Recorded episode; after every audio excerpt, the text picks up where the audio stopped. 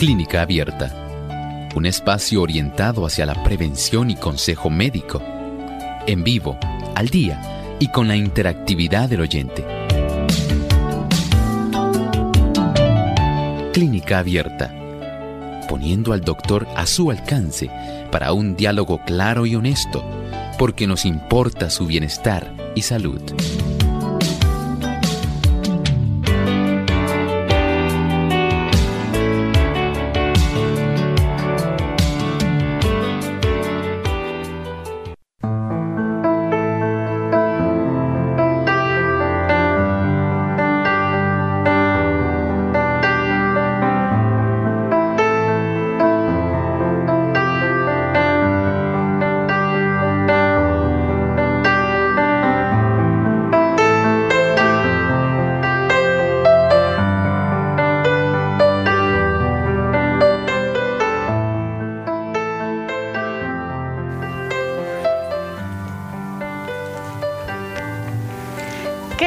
Vitamina K, cuál es su función y cómo ayuda en nuestro organismo. Hoy en Clínica Abierta vamos a estar hablando acerca de este interesante tema, así que no se despeguen de nuestra sintonía, que en breve estaremos compartiendo con ustedes buena información.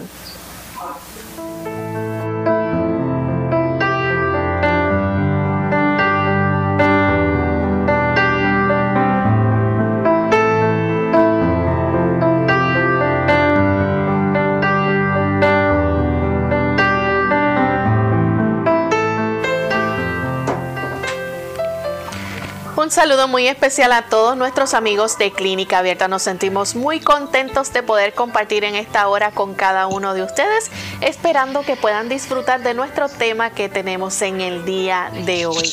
Como siempre, contamos con la colaboración del doctor Elmo Rodríguez, quien nos ayuda a entender o comprender mejor estos temas de salud. Saludos, doctor. Saludos Lorraine, saludamos también cordialmente a todos los amigos de Clínica Abierta. Les agradecemos el que ustedes puedan estar enlazados a nosotros. Así es, y también queremos aprovechar para saludar a toda nuestra radioaudiencia y teleaudiencia, nuestros amigos que nos sintonizan todos los días y nos escuchan. Hoy en especial queremos saludar a los amigos que nos escuchan en la República Dominicana a través de Radio Amanecer Master 106.9 FM en Puerto Plata, también en servicio FM 107.9 en Villa Sonador Bonao y la voz celestial 1670.org. Así que para todos nuestros amigos en la República Dominicana sean todos bienvenidos a nuestro programa en esta hora. También queremos darle una cordial bienvenida a todos aquellos amigos televidentes que nos ven a través de Salvación TV, canal local 8.3, a los amigos que nos ven a través de La Verdad Presente en Trinidad, Nicaragua, y aquellos que nos siguen a través de el Facebook diariamente tanto el Facebook de Salvación TV como también los amigos que nos ven de Radio Sol 98.3 FM. Nos sentimos muy contentos de saber que tantos se unen a esta hora para poder disfrutar de nuestro programa. Vamos a compartir con ustedes el pensamiento saludable para hoy. El pensamiento saludable dice así. Cuando los hombres insisten en que Dios es demasiado bueno para desechar al pecador, miren al Calvario. Cristo cargó con la culpa del desobediente y sufrió en lugar del pecador porque no había otro medio para salvar al hombre, pues sin ese sacrificio era imposible que la raza humana escapase del poder contaminador del pecado y fuese restituida a la comunión de los seres santos. Imposible que volviese a participar de la vida espiritual. Ciertamente, solamente el sacrificio de Jesús en nuestro favor nos garantiza el que usted y yo podamos tener a nuestra disposición la gracia que emana de Cristo. Y también esa gracia nos permite el que nosotros no solamente podamos ser hechos justos, sino también transformados. El Señor desea que podamos renacer otra vez. Quiere cambiar nuestros propósitos, nuestros motivos, quiere cambiar nuestras emociones, quiere que todo se haga conforme a la imagen del propio Jesucristo. Y para eso el Señor nos ha dado el poder del Espíritu Santo. Usted y yo estamos en la mejor disposición de ser alcanzados. Solamente tenemos que abrir nuestro corazón al Señor. Él ansía poder entrar. Él desea salvarnos. Y con este pensamiento damos entonces por inicio nuestro tema para el día de hoy. Vamos hoy a hablar acerca de la vitamina K, cuál es su función, cómo esta nos ayuda a regular nuestro organismo y también en diversas condiciones. Así que vamos a permitir que el doctor nos explique qué es la vitamina K, de dónde proviene su nombre. Bueno, esta vitamina deriva su nombre del alemán. En alemán se le dice coagulation vitamin. Y de ahí entonces como en alemán comienza esta palabra con la letra K. De ahí entonces se adoptó este convencionalismo de designarla como vitamina K. Y esta vitamina K sabemos que es una de las más importantes para nuestro organismo. Y la podemos encontrar principalmente en aquellos productos que son intensamente verdes, especialmente en las hojas. Podemos encontrarlas, digamos, en las hojas de espinaca, en la verdolaga, en las colecitas de Bruselas, en la lechuga romana, en el brócoli. O sea que hay una diversa fuente y estoy seguro que en cada país, básicamente, hay una diversidad de hojas verdes que pueden facilitar que usted pueda tener a su disposición esta vitamina en su forma más natural, en la forma más fácil y más sabrosa que usted puede obtenerla.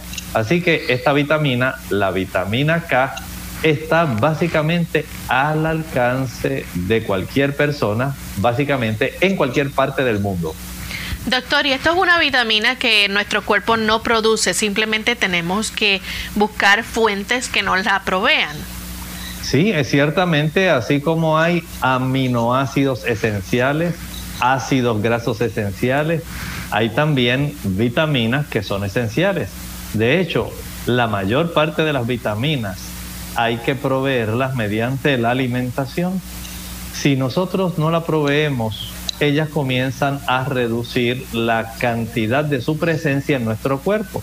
Y esta en particular, la vitamina K, que es una vitamina soluble en grasas, es decir, se le conoce como una vitamina del grupo de las liposolubles.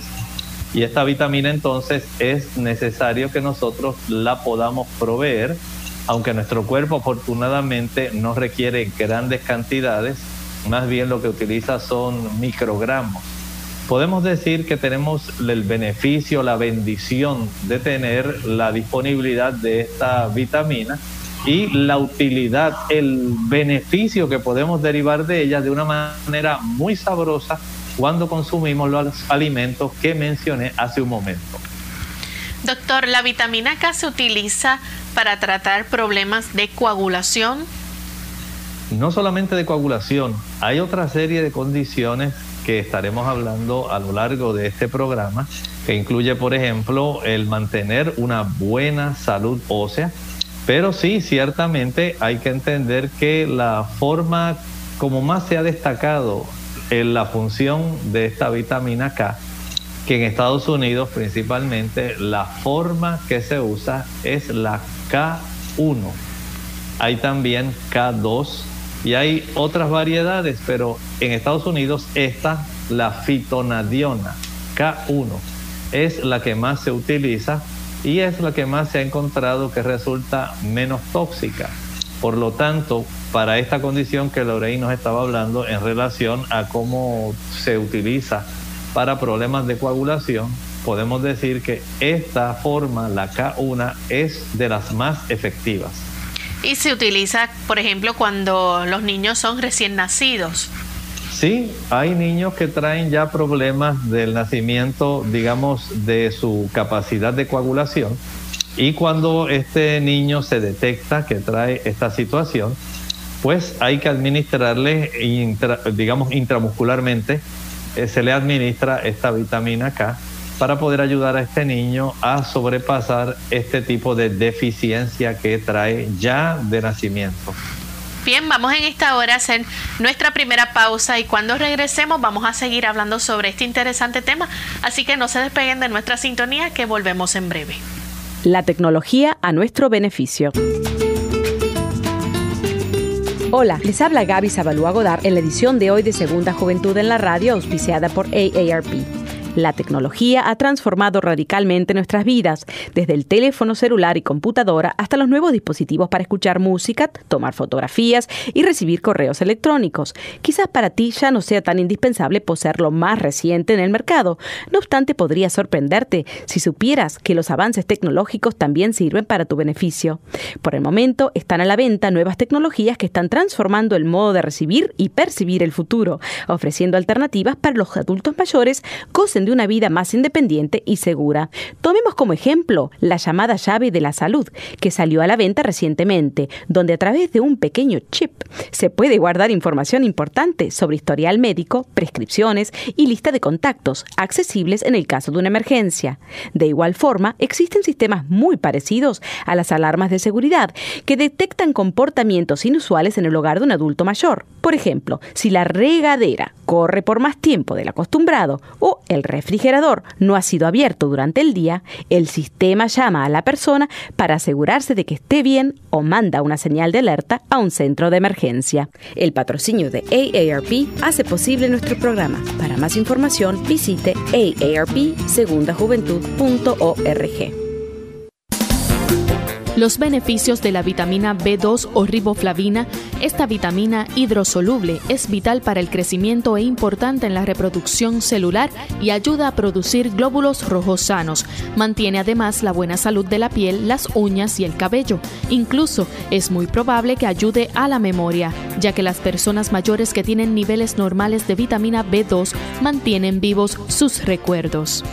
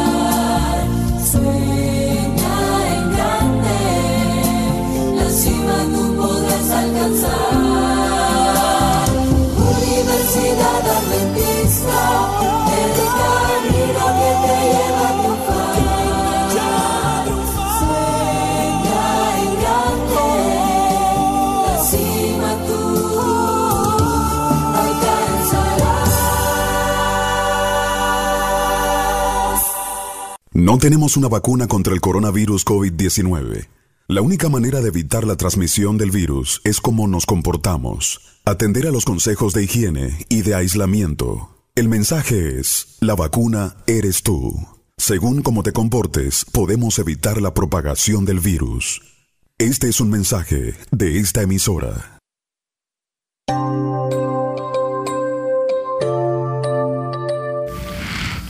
De vuelta en Clínica Abierta, amigos. Hoy estamos hablando acerca de la vitamina K y antes de la pausa, el doctor nos hablaba de, cómo esta vitamina K se usa, ¿verdad?, para la coagulación de la sangre. Sin embargo, también se utiliza para, tiene otras funciones que más adelante vamos a estar profundizando en eso. Sin embargo, también queremos, ¿verdad?, recordarles cuáles son las fuentes donde podemos conseguir esa vitamina K. Por ejemplo, en las verduras, o debo decir, de que específicamente tienen hojas verdes como el brócoli, las coles de Bruselas y más. Así que más adelante también vamos a ampliar un poco más en detalle cuáles son esas fuentes donde se pueden conseguir la vitamina K. Doctor, para el 2001 el Instituto Nacional de Medicina de Alimentos y Nutrición aumentó levemente la cantidad de vitamina K que se recomienda. ¿Por qué hicieron esto? Bueno, en realidad ellos explicaron que no hay suficiente evidencia como para aumentar significativamente esos niveles. Al ser esta una de esas vitaminas que puede tener la posibilidad de aumentar y tener o causar problemas en nuestro cuerpo, ellos prefirieron mantenerla dentro de unas cifras que resultaran seguras, que resultaran saludables. Al ser una vitamina que es liposoluble, la cantidad de esta vitamina que puede quedar circulando en nuestro cuerpo por más tiempo puede ser entonces algo que pudiera resultar más bien adverso. Y de ahí entonces que ellos tratando de buscar el aspecto de la seguridad, entonces aumentaron pero levemente la cifra recomendada que debe ser ingerida. Bien, entonces, ¿qué tan efectiva es la vitamina K? Se ha estimado que hay diferentes formas para poder clasificar la efectividad de esta vitamina. Por ejemplo, sí se ha encontrado que resulta eficaz para prevenir problemas hemorrágicos, principalmente en los recién nacidos que nacen con enfermedad hemorrágica. En estos recién nacidos que nacen con esta condición, se le administra justamente desde el nacimiento una dosis oral o también se le puede administrar una dosis intramuscular de esta vitamina para poder corregir este tipo de enfermedad hemorrágica que se le detecta. Bien, vamos a hablar un poco entonces acerca de la clasificación que se le da a esta vitamina. Esta vitamina eh, ayuda a prevenir, por ejemplo, problemas hemorrágicos en los recién nacidos. Así es, y no solamente en el recién nacido, también sirve para ayudar en los problemas hemorrágicos con las personas que tienen bajos niveles de proteína de la coagulación, llamada también protrombina en estas personas se le básicamente se le da un seguimiento especial donde al detectarse mediante estudios de laboratorio alguna cifra baja de esta protrombina, entonces se le procede a facilitar a esta persona una cantidad de vitamina K que puede ser ingerida oralmente o puede ser inyectada en la vena, ¿verdad? Para prevenir y tratar los trastornos hemorrágicos de las personas que tienen este tipo de reducción, generalmente por causa de la ingesta de ciertos medicamentos. Doctor, también se utiliza entonces en la prevención de problemas eh, que, hemorrágicos, pero en personas que tienen bajos niveles de proteína. Exactamente de esta proteína, que es una de las proteínas de la coagulación, que se llama la protrombina. Una vez esa, digamos, proteína se detecta que está baja, especialmente por el uso de medicamentos, entonces se le procede a administrar a esta persona este tipo de vitamina, ya sea por la vía oral o también puede ser por la vía eh, de inyección intramuscular a la persona. Y tenemos entonces cómo también puede ayudar a prevenir los problemas hemorrágicos en los recién nacidos con bajos niveles ya de vitamina K. Sí, hay niños también que nacen con el problema donde van a tener un sangrado, una enfermedad hemorrágica que puede resultar letal para este paciente. Por lo tanto, sí es recomendable que el paciente se le pueda administrar este tipo de vitamina K para ayudar a que el niño, ya sea tanto por la vía oral como por la vía de inyección intramuscular, se le pueda prevenir el sangrado, que pues lamentablemente puede ser ya una deficiencia que traiga este niño desde su nacimiento. Doctor, también aquellas personas que utilizan, por ejemplo, la warfarina, el haber usado eh, demasiada warfarina, la vitamina K pudiera ser un aliado. Puede ser así. Hay personas que lamentablemente en lo que se les ajusta la dosis de warfarina eh, van a requerir el saber cómo se mantiene el índice de esta warfarina porque el tener un exceso del efecto de la warfarina puede hacer que la persona se le adelgase, podemos decirlo así, como el tipo de vocabulario que se utiliza comúnmente, se le adelgase la sangre por haber sido sobremedicado este paciente. Y para poder revertir ese efecto donde la sangre está demasiado adelgazada, es decir, es una oportunidad que tiene el cuerpo para sangrar muy fácilmente. Entonces se le administra la vitamina K de tal manera que este paciente no vaya a tener el efecto de sufrir algún tipo de hemorragia por haber sido sobremedicado con la warfarina. Bien, aquellas personas que, por ejemplo, tienen problemas o debilidad ósea, la vitamina K puede ayudarles se ha encontrado que la ingesta de estas hojas verdes que estábamos hablando, hablamos por ejemplo del brócoli, hablamos de las coles de Bruselas, hablamos de las espinacas, también hablamos de algunas otras como la lechuga romana y muchas otras que vienen hasta el diente de león. Hay una diversidad de hojas que se utilizan, incluyendo hasta las hojas que nacen directamente de la remolacha. Este tipo de productos verdes ricos en vitamina K se ha encontrado que facilitan el que una persona pueda mejorar la capacidad de la fuerza ósea, es decir, que haya una mejor fortaleza directamente dentro del el estroma óseo, dentro de ese tejido que compone nuestros huesos. Ustedes saben que hay tantas personas, especialmente las damas, que tienen problemas directamente para tener una buena densidad ósea, especialmente después de haber sufrido problemas, digamos, de índole hormonal, cuando se reducen los estrógenos.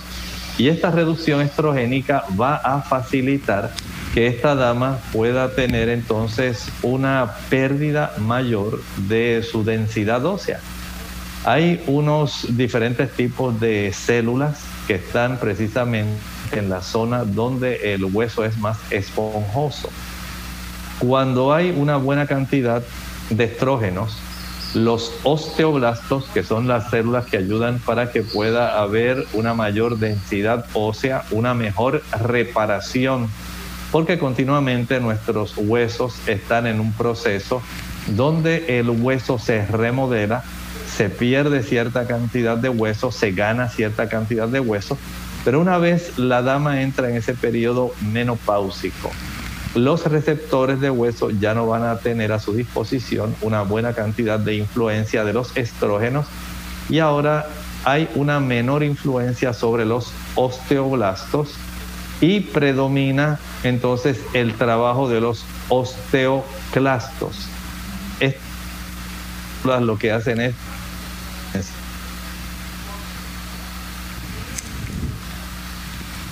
Bien, vamos en este momento entonces a hacer nuestra segunda y última pausa. Cuando regresemos vamos a seguir hablando más sobre este interesante tema, así que no se despeguen de nuestra sintonía que ya volvemos. ¿La vitamina D es realmente una vitamina? Hola, les habla Gaby Zabalúa Godard en la edición de hoy de Segunda Juventud en la Radio, auspiciada por AARP. En otra ocasión hablamos de la vitamina D y de su importancia para mantenernos saludables. Sin embargo, estoy segura de que muchos no han escuchado lo siguiente. La vitamina D no es una vitamina, sino una hormona. Muy bien, pero ¿cuál es la diferencia? Sustancial. Usualmente la vitamina debe ser incorporada a través de determinados alimentos. En cambio, las hormonas son producidas por nuestro organismo naturalmente. Lo más sorprendente es que para producir saludables cantidades de vitamina D, para que los huesos estén sanos, nuestro cuerpo necesita exposición a la luz solar por lo menos 20 minutos cada tres días. Contrariamente a lo que se nos ha inculcado en los últimos años, una sana exposición solar temprano por la mañana o al atardecer no es motivo de preocupación y si es parte importante de nuestro bienestar, principalmente para la producción de la vitamina. Otro concepto erróneo muy arraigado en nuestra sociedad es que todo colesterol es perjudicial. No obstante, resulta que el cuerpo necesita colesterol para producir la vitamina, debido a que cuando la piel está expuesta al sol convierte el colesterol en vitamina D.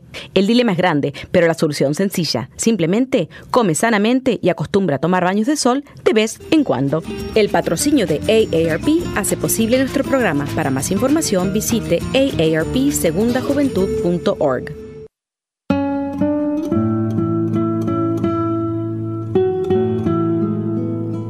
La autoestima determina el estado de ánimo.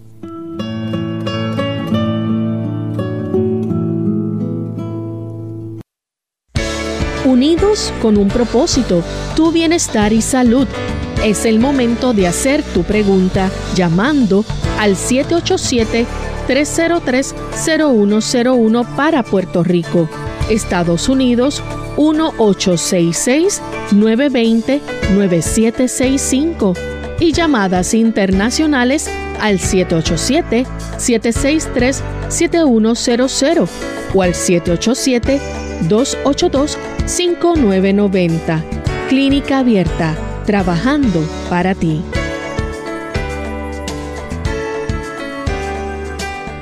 Ante el nuevo coronavirus COVID-19, no debe cundir el pánico. Pandemia no es un sinónimo ni de muerte ni de virus mortal. Esto no significa que vamos a morir todos. El mensaje es, la vacuna eres tú. Según cómo te comportes, podemos evitar la propagación del virus. Este es un mensaje de esta emisora. Clínica Abierta. Ya estamos de vuelta en Clínica Abierta, amigos. Hoy estamos hablando acerca de la vitamina K y el doctor antes de la pausa nos estaba orientando, ¿verdad? De esos posibles usos que se le puede dar a la vitamina K, cuán eficaz es y cómo funciona en nuestro organismo. Les recordamos que si tienen una pregunta debe ser con relación a este tema que estamos discutiendo en el día de hoy o con relación al COVID-19. El doctor estará dispuesto y disponible para poder orientarles. Doctor, entonces nos gustaría saber ¿Es esencial la vitamina K para nuestro cuerpo? Sí, definitivamente tenemos que decir que es muy esencial para la coagulación sanguínea y también para otros procesos importantes. Por lo menos podemos pensar en dos procesos que estábamos hablando justamente, uno de ellos antes de la pausa. El primer proceso es el mantener, especialmente en las damas que ya han entrado en el proceso de la menopausia. Estas damas se van a beneficiar grandemente del uso de la vitamina K porque facilita que el hueso esté más denso, esté más fuerte, de tal manera que usted reduzca el riesgo de desarrollar problemas de fracturas. Las damas que no tienen una buena calidad de hueso en realidad no van a tener entonces una oportunidad que sea adecuada para mantener saludable esos huesos. Se ha encontrado que aquellas damas que en su juventud estuvieron expuestas al ejercicio, al sol y que se alimentaban de una manera bien equilibrada, son las personas que tienen la oportunidad de tener en realidad una mejor calidad de hueso cuando llega la época de la menopausia. Pero si ya usted entonces llegó a la menopausia y usted no era de esas personas muy activas, entonces la vitamina K es para usted. Usted la necesita. Sin embargo, hay que recordar la vitamina K, además del beneficio que tiene en la coagulación, además del beneficio que tiene en la oportunidad de que una persona pueda tener un sistema óseo que sea bastante, digamos, saludable, va a ayudar para que haya una mejor elasticidad en las paredes de las arterias, ¿sí? Tal como usted lo está escuchando. Es importante la vitamina K para mantener una salud arterial de tal manera que la persona pueda tener esa dilatación y contracción que se produce en las arterias según la presión de pulso va pasando a través de estas paredes, conduciéndose a lo largo de las arterias en dirección a nuestras extremidades. Esto ayuda para que esas arterias, en lugar de estar rígidas, sean más elásticas y haya menos posibilidad de debilidad en esas paredes. Bien, vamos entonces a recibir en este momento la llamada de Sara. Ella se comunica desde la República Dominicana. Adelante, Sara. Sí, gracias. Eh, por favor, este, en la charla que el doctor dio eh, sobre el COVID, dice que deben tomarse baños de pie caliente. Lo que quiero saber es si el agua es plain, o sea que no lleva nada, y si y cuánto tiempo uno dura con, con los pies dentro de la del agua. Muchas gracias. Buenos días. Gracias. El beneficio de sumergir los pies en el agua más calientita que usted tolere, sin añadirle nada. No tiene que añadirle nada, solamente sumergir ambos pies hasta la profundidad del tobillo en el agua más caliente que usted pueda. Esto le va a facilitar que haya un estímulo para que a nivel de nuestra médula ósea se pueda producir una mayor cantidad de células blancas la familia de las células blancas principalmente son las que nos van a estar protegiendo. Tenemos los neutrófilos, eosinófilos, basófilos y los linfocitos, tanto los que son del tipo B como del tipo T, que en este caso ambos linfocitos son los que van a estar mucho más activos. El tener a la disposición de practicar esto, les recomiendo que lo haga principalmente en la noche, antes de acostarse por un lapso de unos 10 a 12 minutos, para que durante el descanso el cuerpo se encargue, mediante este estímulo, en facilitar un mayor aumento de estos glóbulos blancos que van a estar disponibles. Usted puede practicarlo cada noche antes de acostarse y esto le va a ayudar para que usted esté a la defensiva, no solamente en contra del COVID, sino también cuando llegan la época así de las gripes y otras situaciones que sabemos que pueden ser contagiosas, usted le puede dar a su cuerpo este tipo de estímulo adicional. De hecho, usted puede acceder a la página de Radio Sol y allí en el Facebook de Radio Sol buscar las diferentes presentaciones que tenemos. Hay un PowerPoint con toda esta información para que usted pueda tenerla y la pueda compartir. Bien, vamos en este momento entonces a recibir la llamada del señor González de San Juan, Puerto Rico. Adelante, señor González. Sí, gracias. Buen día. Eh, yo tenía, yo, no sé si yo escuché alguna vez que la vitamina K se fabricaba en el intestino, entre otras. Eh, ¿Cierto eso? Muchas gracias, señor González. En realidad, esta es de esas vitaminas que hay que ingerir. Como estábamos hablando, la fitonadiona, hay otras designaciones porque hay variantes, uboquinona, fitonadiona, y hay hasta una variedad que muchas personas la toman sin saber que en realidad es una variedad de vitamina K se llama la coenzima Q10. Así que tenemos diversas formas de nosotros poder ingerirla, pero esta no es en realidad de las que van a estar siendo formadas por nuestras bacterias, ese conjunto de bacterias adecuadas que tenemos en el intestino, esa biota intestinal, flora intestinal.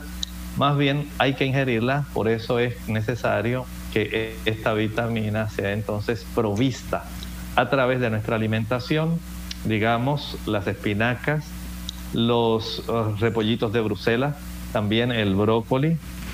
Hablamos de las hojas del diente de león. Podemos pensar también en aquellas que se encuentran, por ejemplo, en la verdolaga, en la lechuga romana. Son formas sabrosas, sencillas, mediante las cuales usted puede obtener principalmente este tipo de vitaminas que eh, se le llama generalmente K1 o fitonadiona. Bien, doctor, vamos a hablar en este momento entonces si hay preocupación por el uso de la vitamina K en las personas. Generalmente la vitamina K1 y la vitamina K2 son probablemente seguras para la mayor parte de la gente cuando la utilizan por la vía oral, también cuando se utiliza a veces en forma inyectada en la vena, pero en su momento apropiado. La mayor parte de las personas no experimentan ningún efecto secundario cuando toman la cantidad diaria que es recomendada. Usted no tome este tipo de vitamina solamente porque usted escuchó que era beneficiosa y vaya ahora a comprarla para usted ingerirla de una manera indiscriminada. Sin embargo, hay algunas personas que al ingerir una mayor cantidad, especialmente cuando se hacen suplementos, o en forma inyectada pudieran experimentar algún malestar estomacal y también diarrea. ¿Qué hay, por ejemplo, de las damas embarazadas y cuando están lactando? ¿Cómo puede ayudar la vitamina K? Bueno, tanto a las damas que están embarazadas como a las que están amamantando se considera segura, especialmente cuando se toma dentro de las cantidades que son recomendadas para ese tipo de estado, ¿verdad? En la que se encuentran las damas embarazadas, más o menos unos 75 microgramos. Y para las damas que están amamantando también, podemos decir que deben estar en términos generales entre los 75, 70, 75, 80. De ahí no debe pasar un promedio 75 microgramos se considera seguro para esta dama que está embarazada. Lo mismo sería entonces en el caso de los niños, ¿hay una cantidad para ellos específica? Sí, hay varias, hay varias y usted hace bien en estar atento a la cifra que pudiera ser recomendada. Piense, por ejemplo, digamos los infantes, los que están ahí desde el nacimiento hasta los seis meses de edad, deben utilizar 2 microgramos. 2 microgramos para los niños hasta los 6 meses de edad. Desde los 6 meses hasta los 12 meses se recomienda entonces la ingesta de 2.5 microgramos. Eso es lo que se recomienda para esa edad. Aquellos niños que ya están desde el año hasta los 3 años, 30 microgramos. Noten cómo van elevándose y de acuerdo a cómo va ocurriendo ese crecimiento lineal, donde el niño comienza a crecer de una manera bastante acelerada y va ganando estatura, entonces la cantidad de esta fitonadiona se hace más evidente que debe ir incrementándose. Miren entonces cómo en los niños de 4 a 8 años se eleva a 55 microgramos para los niños que están en esas edades de 9 a 13 años, básicamente 60 microgramos y para los adolescentes entre los 14 y los 18 unos 75 microgramos que era precisamente lo que se recomendaba también para aquellas damas que están embarazadas o que están amamantando. Doctor, en el caso de las personas que padecen de diabetes, ¿qué uso le pueden dar a la vitamina K? Bueno, esta vitamina puede ayudarles, escuche bien, si usted tiene bien controlada la cifra de glucosa. Recuerde que la cifra de glucosa al descontrolarse no va a reducirse porque usted solamente utilizó vitamina K.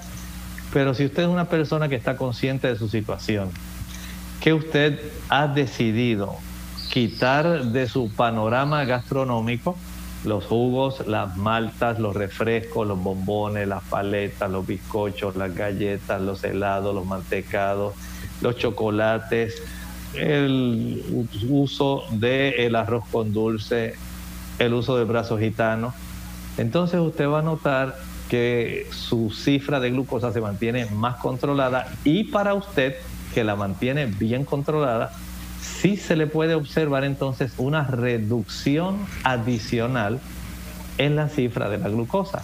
Ahora, si usted tiene un descontrol que está en 150, 200, 250 miligramos por decilitro de azúcar, cuando usted se hace la prueba del glucómetro, básicamente para usted no va a haber ningún beneficio. El que la tiene bien controlada sí va a notar una reducción y por supuesto esto le da el beneficio de poder reducir también su medicamento de acuerdo a cómo el médico que le atiende su trastorno de diabetes tipo 2 puede entonces encontrar que es adecuado para usted el que él pueda ir reduciendo la cifra de su medicamento. Doctor, ¿puede ser perjudicial para una persona que tiene enfermedad renal utilizar la vitamina K? Bueno, el exceso sí puede ser perjudicial si esta persona está recibiendo tratamiento de diálisis debido a una enfermedad renal. Para esa persona, el exceso de la vitamina K sí puede ser perjudicial. Tenemos a la señora Rodríguez, ella llama de Guaynabo, Puerto Rico. Adelante con la pregunta, señora Rodríguez. Sí, buenas tardes. Quería verificar cómo, cómo la vitamina K puede influenciar en la cuestión de la osteopenia o la osteoporosis. Perdone, ¿usted pudiera repetir otra vez? No le escuché muy bien. Ella pregunta, doctor, ¿cómo puede influenciar la vitamina K en la osteopenia o la osteoporosis? Ok, con mucho gusto le ayudamos. Mire, tal como le estaba explicando hace un momento, en las damas que ya están en la menopausia, el uso de esta vitamina K sí les va a ayudar para fortalecer ese estroma óseo, esa capacidad de la matriz la zona donde está ese hueso poroso. Recuerden que nosotros tenemos una zona de la diáfisis de los huesos, que es un hueso mucho más compacto, pero hay una zona donde tenemos la epífisis y áreas donde hay un ensanchamiento de los huesos, donde hay una mayor cantidad de este hueso que es poroso. En esas áreas del hueso poroso también se facilita la producción de cierta cantidad de células cuando la persona tiene una pérdida excesiva de la matriz de ese hueso, es decir, ha iniciado ese proceso de osteopenia y de osteoporosis. Entonces, el uso de la vitamina K, especialmente la fitonadiona, la K1, puede ayudar para que haya una mayor densidad ósea. Esto tiene que ir en conjunto con una buena cantidad de vitamina D una buena cantidad de calcio, una buena cantidad de magnesio y una buena cantidad de silicio. Ese conjunto de productos, si usted tiene una cifra adecuada de vitamina D y si además de esto practica ejercicios al aire libre y al sol, la oportunidad de que usted comience a desarrollar una buena salud ósea a pesar de su menopausia es alta. Pero si usted solo va a depender del uso de algún suplemento de calcio y magnesio, de la vitamina D y de la vitamina K sola, sin que usted haga ejercicio al aire libre y al sol, y si usted no utiliza pesas o mancuernas, prácticamente no va a tener un gran beneficio. Recuerde que la dama al entrar en este proceso de osteopenia y osteoporosis por estar dentro de la etapa de la menopausia, se acelera la cantidad de masa ósea que pierde. Ahora lo que queremos es fortalecerla, pero es indispensable que usted pueda darse cuenta que es un conjunto de factores los que tienen que estar digamos, coordinándose para que todo pueda darse de una manera que pueda ser efectiva.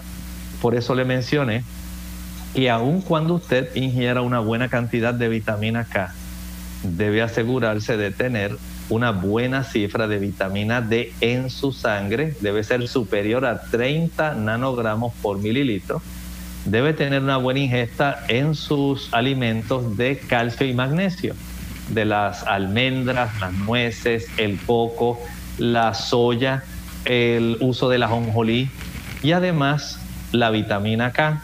Por supuesto, todo esto en conjunto con la exposición al sol y el uso de pesas que le pueda decir al hueso, mira, necesito estar más fuerte, más robusto. Gracias por proveerme calcio, magnesio, vitamina K, silicio y vitamina D. Ahora sí puedo trabajar mejor. Pero si usted solamente descansa en que está utilizando los suplementos, pero no hace ejercicio, no se expone al sol y no utiliza las pesas, básicamente el beneficio va a ser muy reducido. Tenemos en línea telefónica a Elda, que nos llama de la República Dominicana. Adelante, Elda. Sí, bendiciones para todos. Eh, quiero que el doctor me diga, él estaba hablando de asuntos óseos. Y hace un tiempo que yo tengo en la planta de los pies como algo que siempre sale como si fuera como un vidrito. Y yo me saco eso y siempre vuelve y sale, vuelve y sale. Y ahora día eh, siento como que me, me ha dolido. Yo quiero saber si eso es un problema óseo, porque sale y vuelve otra vez. Eso sí puede ser algo óseo. Gracias. Muchas gracias. ¿Saben que hay algunas personas que tienen depósito de calcio en ciertos tejidos? Eso puede ocurrir. Se ha observado mayormente en áreas, por ejemplo, del cerebro. Puede ocurrir que haya cierto tipo de calcificaciones. Pueden ocurrir ciertas calcificaciones a nivel de los hombros, en áreas donde hay mucha inflamación, especialmente en áreas cercanas a los tendones de la porción larga del bíceps. También se han observado algunas calcificaciones que ustedes han visto y han escuchado de la formación de espuelones, especialmente en la zona cervical y lumbar, también en la torácica. Se forman también este tipo de espuelones en la zona de los talones. Se ha encontrado también calcificaciones en áreas de las venas, especialmente en la zona pélvica se desarrolla un acúmulo de calcio en las paredes venosas, dando lugar a flebolitos. Hay otras áreas como la próstata que también pueden acumular cierta cantidad de calcio, una señal de inflamación. Puede ocurrir también en otras áreas como la meseta tibial y puede ocurrir también incluso en áreas de los, ah, digamos, las paredes arteriales donde en una radiografía se puede observar la placa de ateroma y se puede reportar calcificación, especialmente en la aorta torácica y aorta abdominal. Noten que son calcificaciones distribuidas en todo el cuerpo, pero de ahí, digamos, en los pies, lo más cercano para poder desarrollar algún tipo de calcificación más bien sería en la zona del talón ahí es que se puede formar algún tipo de calcificación. No sé si hay algún caso, digamos, eh, especial, como que la persona pueda producir algunos cristalitos así que pueda expulsar de calcio. Sí sabemos que en las áreas como las articulaciones, especialmente del dedo gordo de los pies, pueden depositarse algunos cristales, pero son de uratos, de ácido úrico. Y eso sí puede dar bastante dolor, inflamación, enrojecimiento y molestia para la persona que ha desarrollado este tipo de condición. De no ser así, en realidad, pues básicamente es muy difícil, ¿verdad?, que la persona pueda estar expulsando cristalitos a través de la planta de los pies. Pero si a usted le ocurre eso, les recomiendo que vaya directamente al dermatólogo para que él pueda revisar qué está ocurriendo y le pueda instruir en ese aspecto. Bien, Doctor, entonces nos gustaría seguir hablando, ¿verdad?, de cómo la vitamina K puede ser útil, por ejemplo, en las personas que, por ejemplo, tienen quizás enfermedad hepática, ¿es recomendable su uso o no? Bueno, la vitamina K no es eficaz para el tratamiento de los problemas de coagulación causado por la enfermedad grave del hígado. Si hay una enfermedad grave en el hígado, básicamente no podemos decir que va a ser de alguna ayuda. De hecho, altas dosis de vitamina K pueden empeorar los problemas de coagulación de estas personas.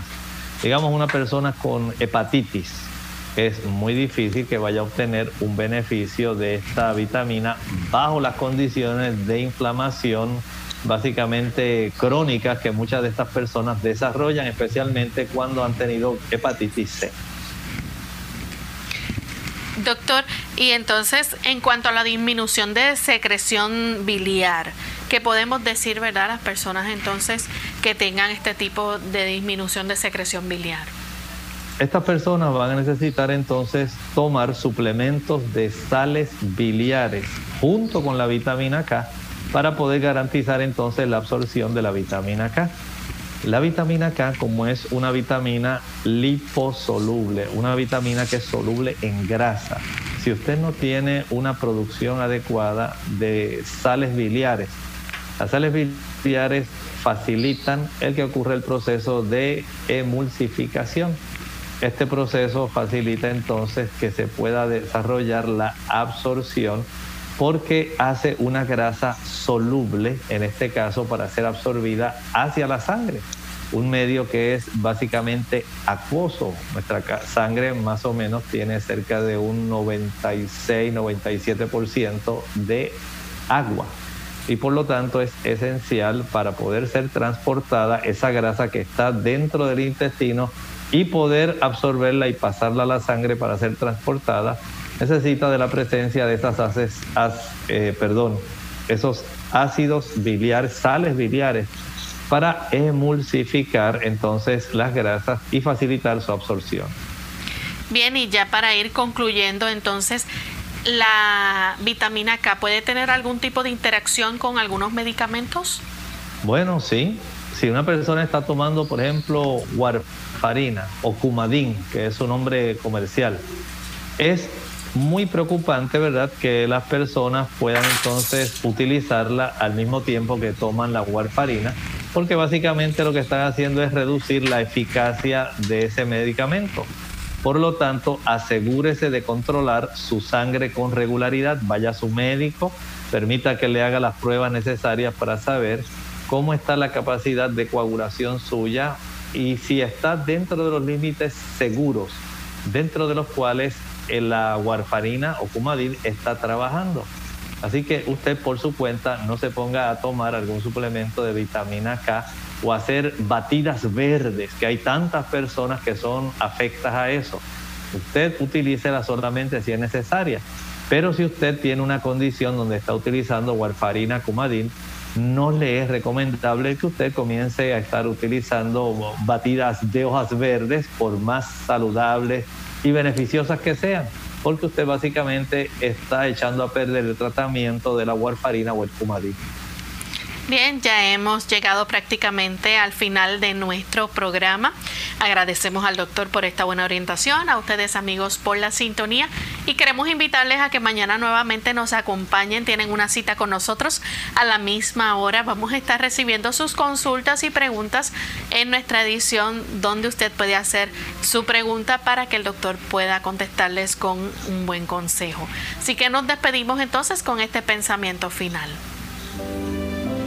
Dice aquí en Primera de Pedro 4:12, primera epístola del apóstol Pedro, capítulo 4 y el versículo 12.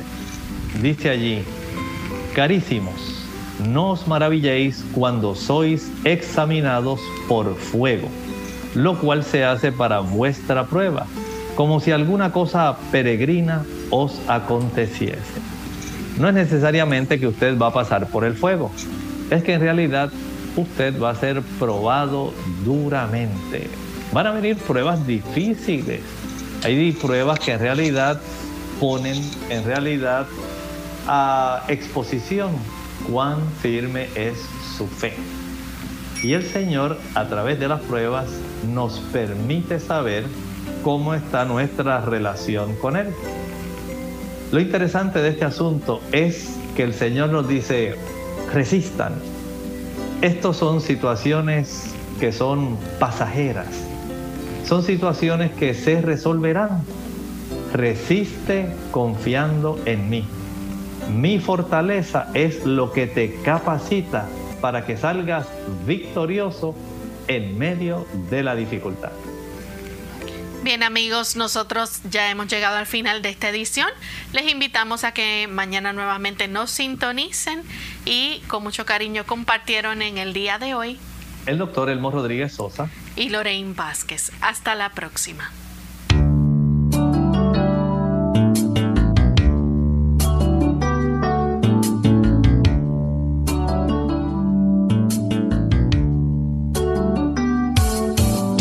Clínica abierta. No es nuestra intención sustituir el diagnóstico médico.